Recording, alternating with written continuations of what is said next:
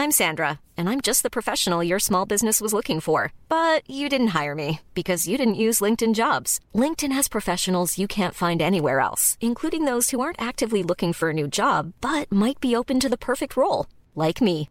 In a given month, over 70% of LinkedIn users don't visit other leading job sites. So if you're not looking on LinkedIn, you'll miss out on great candidates like Sandra. Start hiring professionals like a professional. Post your free job on linkedin.com/spoken today. Noticias del Heraldo de México.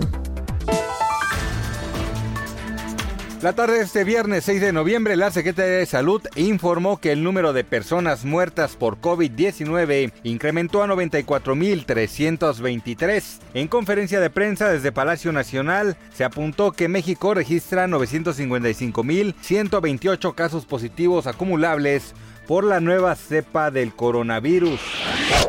El presidente de Estados Unidos, Donald Trump, dijo este viernes que su rival demócrata Joe Biden no debería declararse como ganador cuando las proyecciones de los medios lo indiquen, porque las demandas presentadas por su campaña sobre el resultado de las elecciones acaban de empezar. El presidente se pronunció así a pesar de que él mismo ya declaró falsamente que había ganado las elecciones, algo que hizo la misma noche electoral. El tweet de Trump llegó un día después de que salían a la luz los planes de Biden de dar un discurso a la nación en horario de máxima audiencia este viernes, en una jornada en la que consiguió arrebatar al mandatario la ventaja en los estados clave de Pensilvania y Georgia.